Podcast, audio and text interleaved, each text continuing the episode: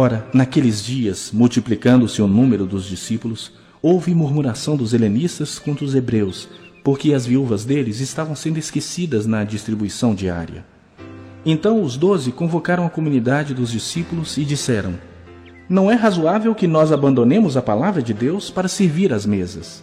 Mas, irmãos, escolhei dentre vós sete homens de boa reputação, cheios do espírito e de sabedoria, aos quais encarregaremos deste serviço. E, quanto a nós, nos consagraremos à oração e ao ministério da palavra.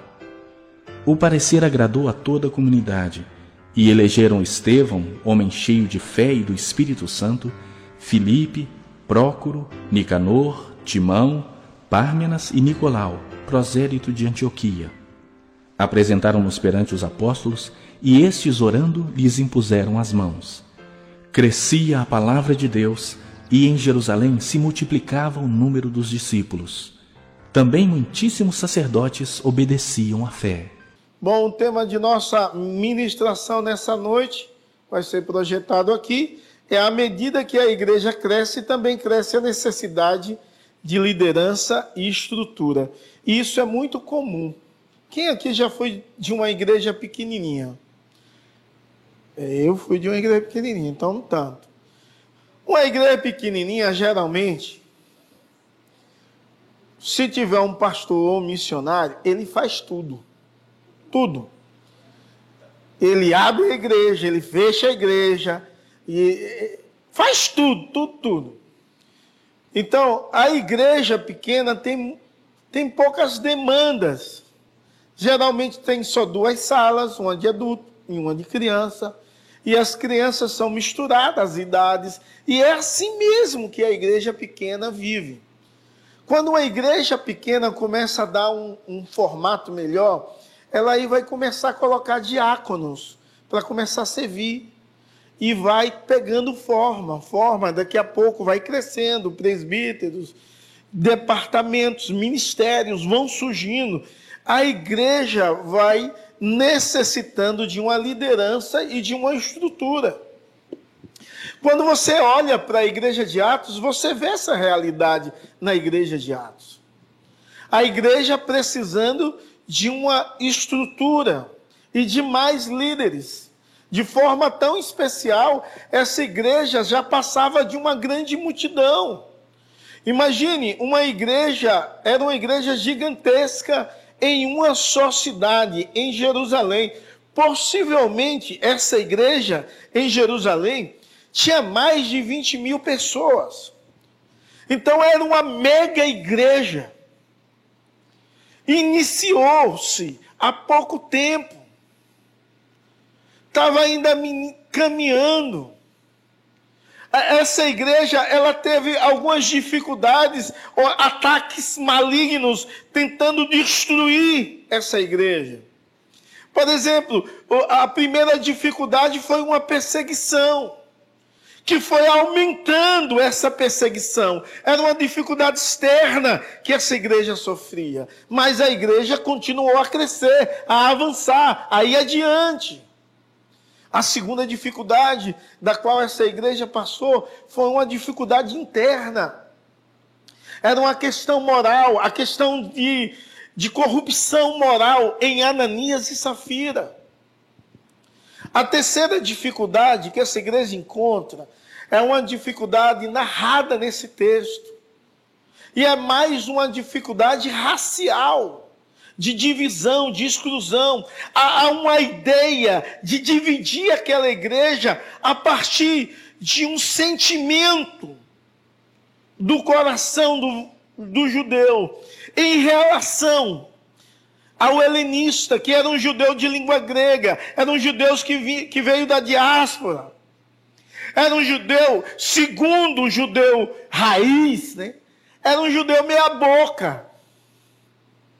E aí havia uma certa discriminação, porque de fato, na mente deles, eles, eles eram. É, não a linguagem, não a linhagem pura. Então, isso foi tão forte naquela igreja que estava se iniciando naqueles momentos, que de forma proposital se esqueceram das viúvas dos prosélitos. E aí começou uma divisão naquela igreja. Uma divisão que era uma questão racial, cultural, errada, enraizada na mente e no coração do povo. Que deveria ser tratada pela palavra de Deus, os princípios de Deus e a verdade de Deus. Mas essa situação vai até os discípulos.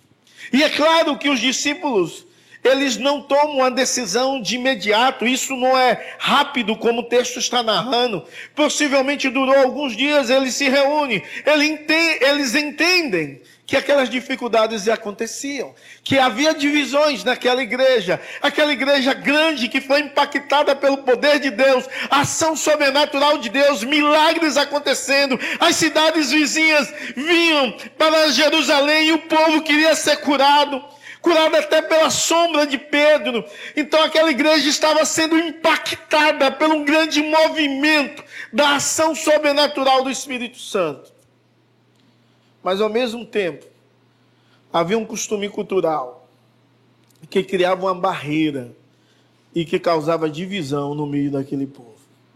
E eu fico parando e pensando, nos nossos dias, o que causa divisões? O que causa, o que causa barreiras de me relacionar com meu irmão melhor, de amá-lo como ele é e aceitá-lo como ele é? Eu, eu paro para pensar sobre isso e imagino o seguinte: a igreja ela continua a crescer, mas o ataque do inimigo também. E algumas vezes o inimigo ataca de forma interna, causando divisões. Isso é tão mal quando nós não atentamos que o inimigo algumas vezes usa pessoas para causar divisões na igreja. Divisões que vai causar mal, que vai causar dano. Divisões que vai atrapalhar o bom andamento. Mas graças a Deus os apóstolos ali, eles se reuniram. Ele chama a assembleia e ele se reúne e de forma bem clara arruma uma solução dirigida por Deus de uma forma tão especial.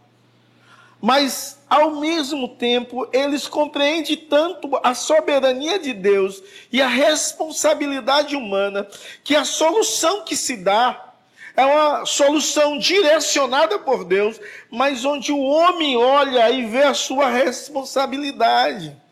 E a partir de tinha uma observação da reclamação. Eles propõem uma solução. Essa solução faz com que haja uma seleção de pessoas para servir as mesas e o resultado é um resultado magnífico. Ou seja, essa é a divisão desse texto de forma clara e extraordinária. Então, é, a divisão a reclamação, em primeiro lugar, a reclamação que estava acontecendo por parte do povo em relação à igreja, era uma, era uma reclamação que causava uma tensão, uma tensão entre duas áreas, administrativa e étnica, ou racial. Era uma uma divisão causado porque havia murmuração, reclamação. Verso 1 das mulheres dos helenistas, porque elas estavam sendo esquecidas na distribuição diária. E essa reclamação era uma reclamação administrativa. Não era uma reclamação espiritual. Não era. Ninguém está reclamando que os discípulos estão negligenciando a presença do Espírito ou a ordem de Deus. Não. Eles estão reclamando porque em, na área administrativa estava sendo negligenciada o atendimento de uma, de uma parte do povo de Deus. As viúvas de língua grega estavam sendo esquecidas, e a ideia deles é que essa tensão se dá por causa de uma questão cultural e racista. Então, essa reclamação era legítima, porque essas mulheres estavam sendo esquecidas na distribuição diária, e essa distribuição diária era necessária para a sobrevivência do dia a dia. Comida, roupas, dinheiro, entre outras coisas. Era necessário que aquelas mulheres fossem atendida. Imagine quem saiu de uma outra de uma outra nação, de uma outra cidade e continuava ali por sede de Deus, amor a Deus em Jerusalém. Continuava na igreja ali. E a igreja tinha de atender as necessidades desse povo. E só havia doze apóstolos. Mas você lê que o povo vendia suas propriedades e bens e colocava aos pés dos apóstolos com a intenção dos apóstolos administrar e distribuir corretamente isso. Você vê que a igreja presbiteriana ela ela ela trabalha de uma forma muito interessante. Porque os apóstolos, eles aceitam a reclamação mas eles dizem assim: não é razoável servirmos a mesa e negligenciarmos a palavra e a oração. E parece que até hoje a igreja não entende isso. Eu já vi aqui gente dizer assim, na hora de pegar uma cadeira, por que um presbítero não pega? Nada impede um presbítero pegar a cadeira. Você, é presbítero, né, Marcos? Nada impede.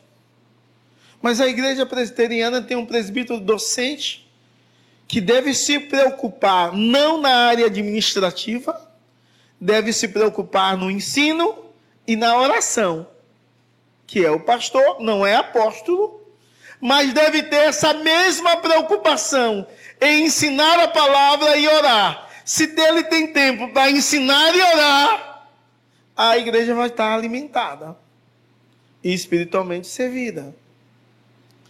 Agora, se o pastor for eletricista, carpinteiro, pedreiro, ajuda, ajudante de qualquer coisa, ele não consegue fazer isso. Então a igreja pega e bota um presbítero docente presbíteros regentes, que são administradores, que irão se preocupar com a administração da igreja.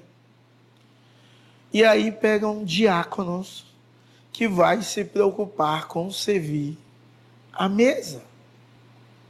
E quando nós falamos quais são os oficiais da igreja presbiteriana, a resposta é os oficiais, são os presbíteros, docentes e residentes, e os diáconos. Então não há nenhuma importância maior em ser presbítero do que ser diácono. A diferença está no chamado, a diferença está no ministério. A diferença está no serviço a ser desempenhado. A palavra diácono não vai aparecer nesse texto no português, mas mas no original a ideia de servir a mesa é uma ideia que o apóstolo está dizendo assim: não é razoável servirmos a palavra e oração em vez de servirmos a mesa. Ou seja, tem de ter outras pessoas que precisam servir a mesa. Mas isso não desmerece de maneira nenhuma é porque a igreja que cresce, ela precisa de líderes e de estrutura. E eles tinham claramente na mente disso e no coração. Então o diácono ele não pode servir como um peso, porque ele serve acreditando que o seu dom é o serviço na ação social, na necessidade física dos amados irmãos. Se a pessoa não tem esse dom, não deve ser diácono. E se for indicado por alguém, e quando alguém for perguntar, meu irmão, você deseja concorrer ao diaconato? A pessoa diz: Não, eu não quero. Eu não me vejo assim. Não dá para mim. E há pecado nisso, em ser honesto. Há pecado nisso, em não querer servir nessa posição. Não, porque há muitas coisas das quais você pode servir com os seus dons, com os seus talentos, com as suas capacidades espirituais e naturais que Deus concedeu a você. Então você, como povo de Deus, deve compreender essa verdade. E quando entendemos essa verdade, entendemos que é, é, igualmente é tão valioso Igualmente é tão valioso ser alguém que se dedica à palavra e oração. Igualmente é tão valioso alguém que se dedica à administração da igreja. Igualmente é tão valioso alguém que se dedica ao serviço, ordem do culto e às necessidades físicas dos nossos irmãos. Então não é desmerecedor em maneira nenhuma. Então, isso é algo nobre que, que a igreja deveria entender e, e viver. Aquele que tem um dom de serviço deveria servir e servir com alegria. Não servir pensando, e o outro, porque não vem aqui me ajudar a servir. Entende? Mas servir com amor. Porque entende que Deus chamou para esse serviço. E, e, e, essa falta de compreensão é tão grande. É necessário entender que à medida que a igreja cresce, cresce também a necessidade de liderança e de estrutura. Então, quando a igreja está deficiente na área de liderança e de estrutura, com certeza há reclamação por uma série, uma série de empecilhos Acontecem reclamações, mas é importante achar sempre uma solução.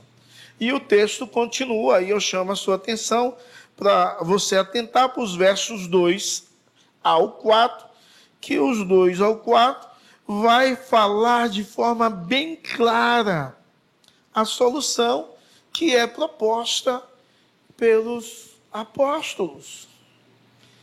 É interessante que alguém vem fazer a reclamação e a solução está na seguinte: escolha sete candidatos qualificados para esse trabalho. E Deus, na sua infinita bondade, dirige os apóstolos para falar da qualificação. Qual é? Boa reputação, cheio do espírito, e cheio de sabedoria. Ou seja, é, verso 3: tem que ser alguém que tenha bom testemunho, mas tem que ser alguém que esteja cheio do Espírito Santo. E a ideia de ser cheio do Espírito Santo é uma manifestação da presença do Espírito Santo na vida da pessoa, de tal forma que o amor, a alegria, a paz, a paciência, a amabilidade, a bondade, a mansidão, a fidelidade e o domínio próprio é muito evidenciado na vida do indivíduo, que é cheio do Espírito Santo, que é alguém cheio de sabedoria. E precisamos de diáconos cheio de sabedoria, para quando as crianças correm no culto. Ter sabedoria para falar com os pais. Ter sabedoria para falar com as crianças. E algumas vezes falta sabedoria no trato. Falta um jeito bem comum de, de tratar. De falar ao irmão que está conversando alto no culto: meu irmão, por favor, lá fora você conversa os irmãos que gostam de conversar lá fora, dizer aqui não é o lugar, entra para o culto. cheio de sabedoria. Aqueles que ouvem também vai e entende que há uma autoridade espiritual naquele indivíduo que foi escolhido e qualificado por Deus para esse trabalho. Para esse trabalho tão importante. Esses homens são líderes servidores que entende que o trabalho de ação social é uma obra do Espírito Santo na vida deles. Então esses homens se preocupam em olhar o meu irmão que está passando por necessidade, por privações, o meu irmão, a minha irmã que necessita de um remédio, que necessita de um de um algo mais, de uma cesta básica, que necessita de uma condução para ir para algum lugar. E necessariamente eles não precisam fazer, mas eles podem acionar pessoas, conselho para isso.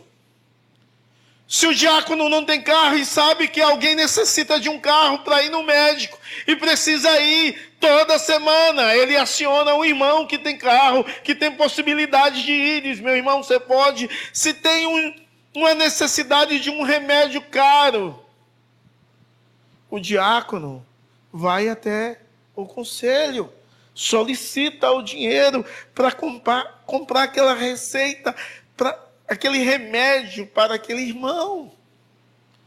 Então o diácono ele se preocupa com isso. Diácono na nossa igreja, é, ele não é só porteiro.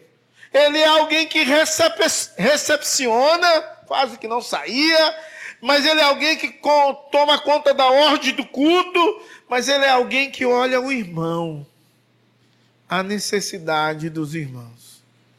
Não só leva a cesta, como se fosse uma obrigação aqui. Não é assim. Quando ele vai entregar a cesta, ele tem de parar e perguntar: Como você está, meu irmão?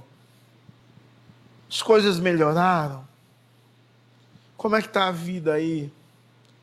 Essa cesta que você está recebendo está suprindo as necessidades?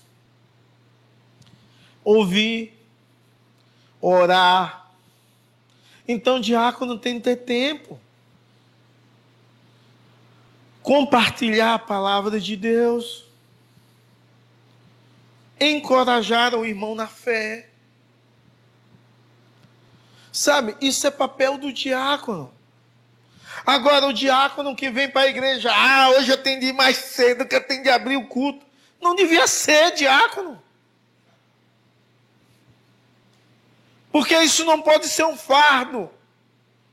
Tem de ser um trabalho por amor, por alegria, por devoção. Tem de entender que você não está fazendo para homens, você está fazendo para Deus e para a glória de Deus. Essa compreensão tem de estar muito, muito forte na mente e no coração. Há uma, um outro, uma outra dificuldade. Quando a igreja olha e vê homens cheios cheios de fé, do Espírito Santo, de sabedoria, de bom testemunho. Mas quando chega diácono, perde a espiritualidade, porque muitas vezes, muitas vezes perde a prática de cultuar. Passa quatro anos, o cara que era cheio do Espírito Santo é um carnal. Está no tutano. Perde a prática de cultuar. Diácono tem de ouvir a palavra de Deus, nutrir uma vida devocional. E na hora que ele não está exercendo o diaconato, ele senta, mas se precisar de alguma coisa, ele, ele faz, mas ele sente prazer em cultuar a Deus. Se ele está na porta e a oração, ele ora, ora de olho aberto. Mas ele ora, está ali, meu Deus, glória a Deus, abençoe.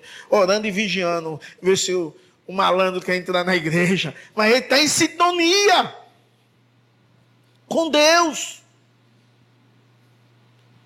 Agora, diáconos, não assiste culto mais.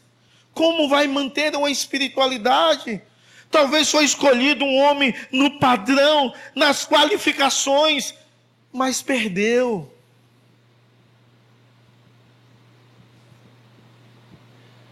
E por que perdeu? Porque negligenciou a vida devocional, negligenciou a vida de cultuar a Deus. Isso é difícil. Isso é muito complicado. Porque Deus deseja que aqueles homens que são escolhidos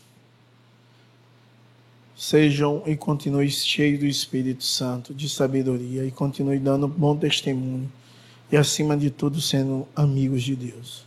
E Deus usa os diáconos nas suas diversas formas possível. Eu citei algumas das quais nós, é, das quais a igreja presbiteriana e nossa igreja usa. Mas os diáconos aqui escolhidos para servir à mesa, você pode ver a história de Estevão. Estevão virou um grande pregador e morreu pregando. A pregação de Estevão foi para o Antigo Testamento e veio e apontou a Cristo. Lindo. Filipe foi um missionário. Missionário. Abençoado que homem extraordinário, um diácono, que era um missionário, que Deus o tomou de um lugar e fez ele aparecer em outro. Coisa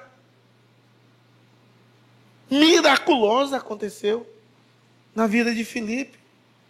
Mas há pelo menos uma história de um diácono que nós sabemos quando lemos Apocalipse que se perdeu e possivelmente era um homem de bom testemunho, cheio do Espírito Santo, cheio de sabedoria. Possivelmente ele se perdeu no meio do caminho, porque há uma censura a uma carta sobre as doutrinas dos nicolaítas. E é um diácono chamado Nicolau, que começou a perverter a igreja porque se desviou dos princípios de Deus e da verdade de Deus. Irmãos, os demais a gente não sabe citar sobre eles, né? Mas podemos ver que quem está em pé, cuide para que não caia ou quem tem porção de Deus, viva mais segundo a vontade de Deus e segundo o querer de Deus.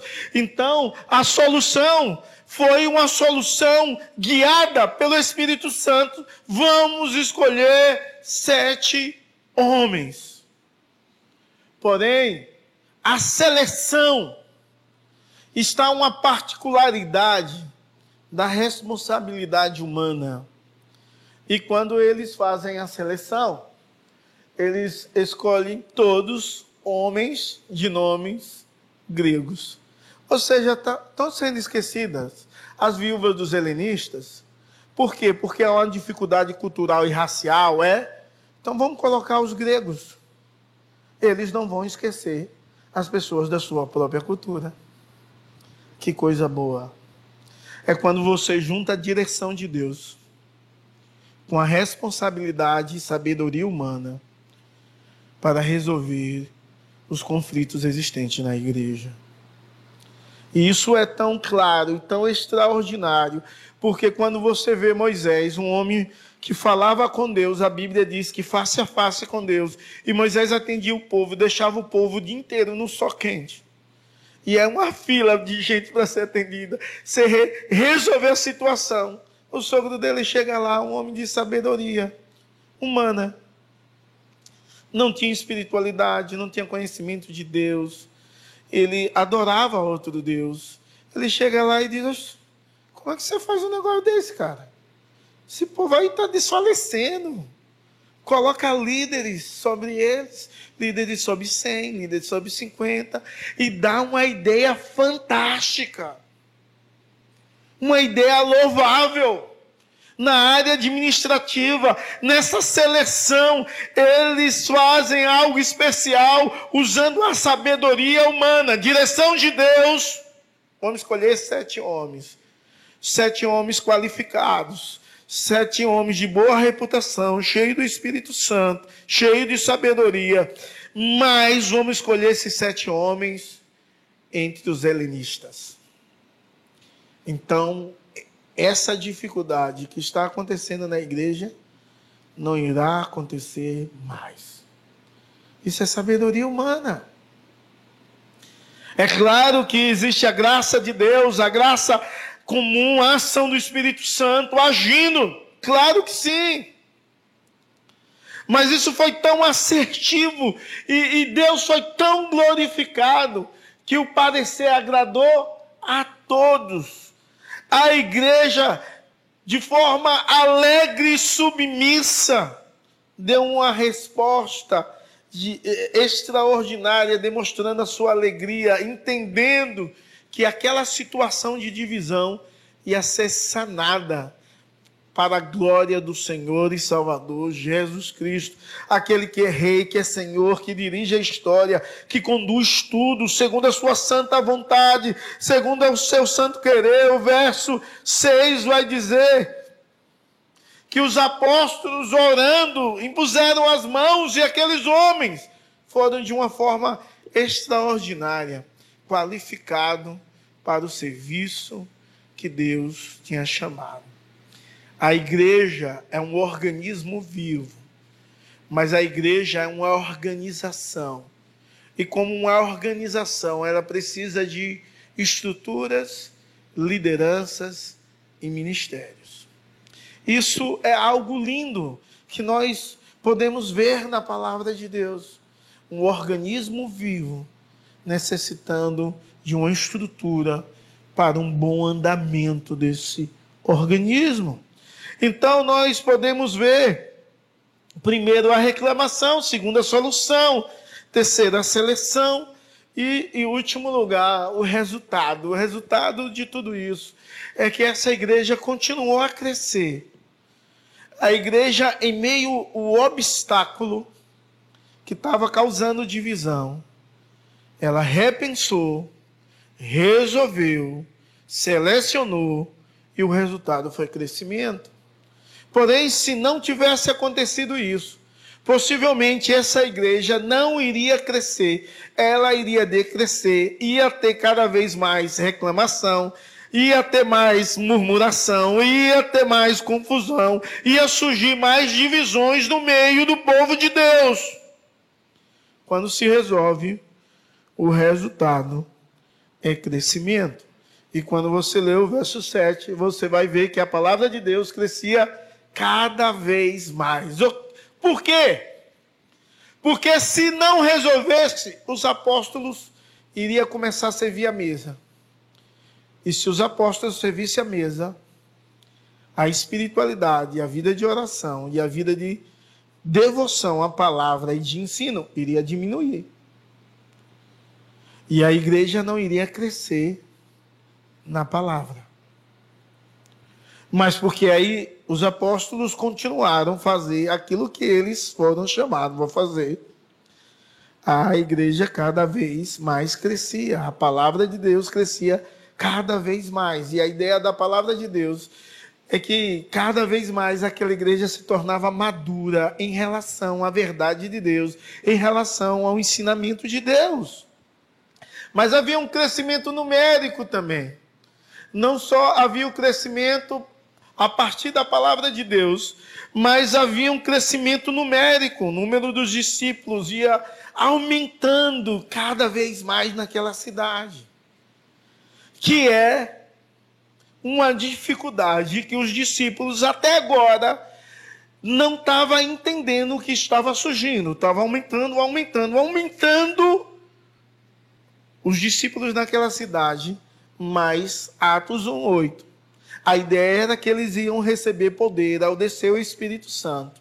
E eles seriam testemunhas em Jerusalém, toda a Judéia, Samaria e até os confins da terra. Imagine, possivelmente uma igreja com 30 mil pessoas, porque eu falei de 20, ela ia crescendo cada vez mais. Imagina uma igreja desse tamanho aqui na nossa cidade. A maior igreja dessa cidade, possivelmente templo visível, é o Palavra de Vida, que cabe umas duas mil pessoas. Se for 20 mil, seria 10 vezes mais aquele tamanho. Se for 30 mil pessoas, você poderia pensar qual era o tamanho da igreja. Se a gente for pegar no litoral, no nosso presbitério, a Igreja Presbiteriana do Brasil, em Cubatão, Santos, Bertioga, São Vicente, não chega a 3 mil membros maiores.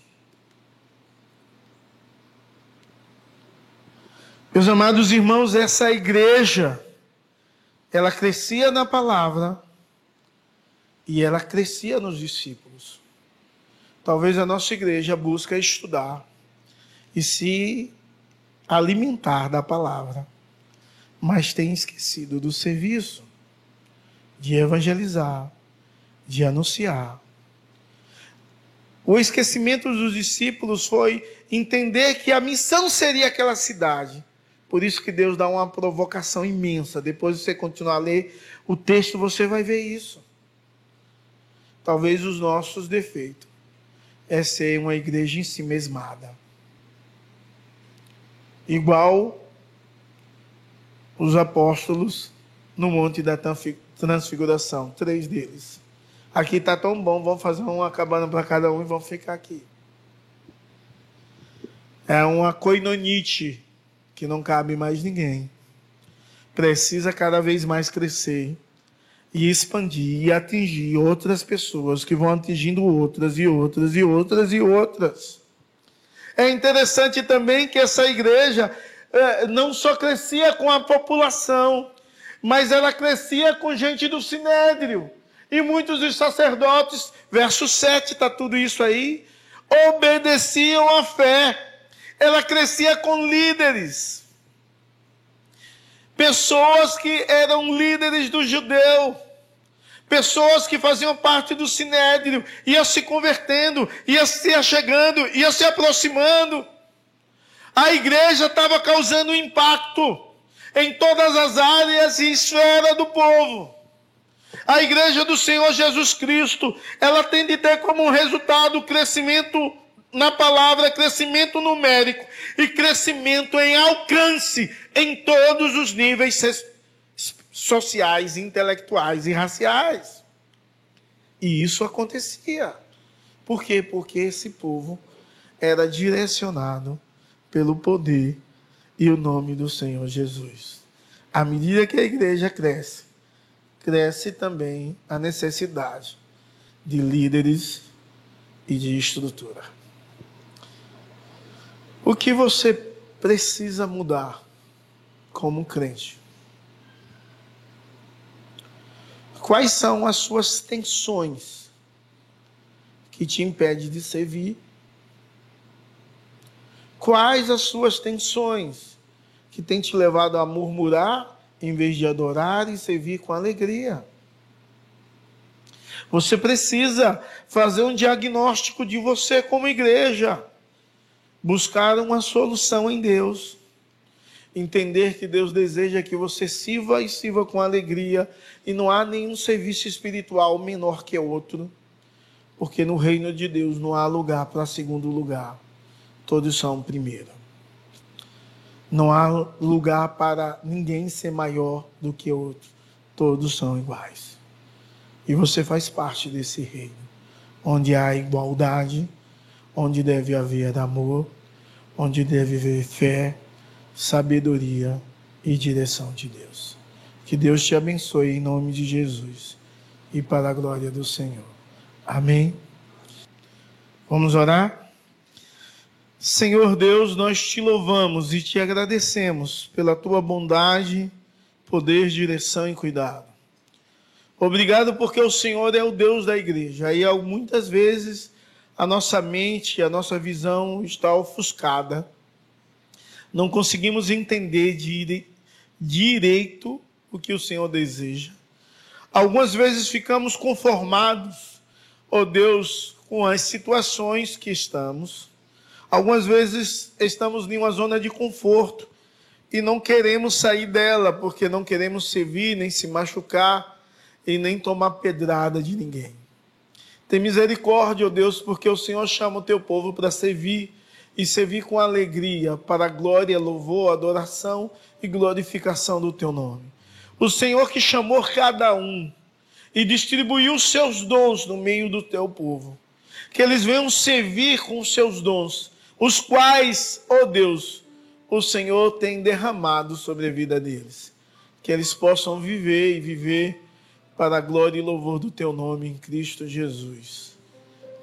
Amém.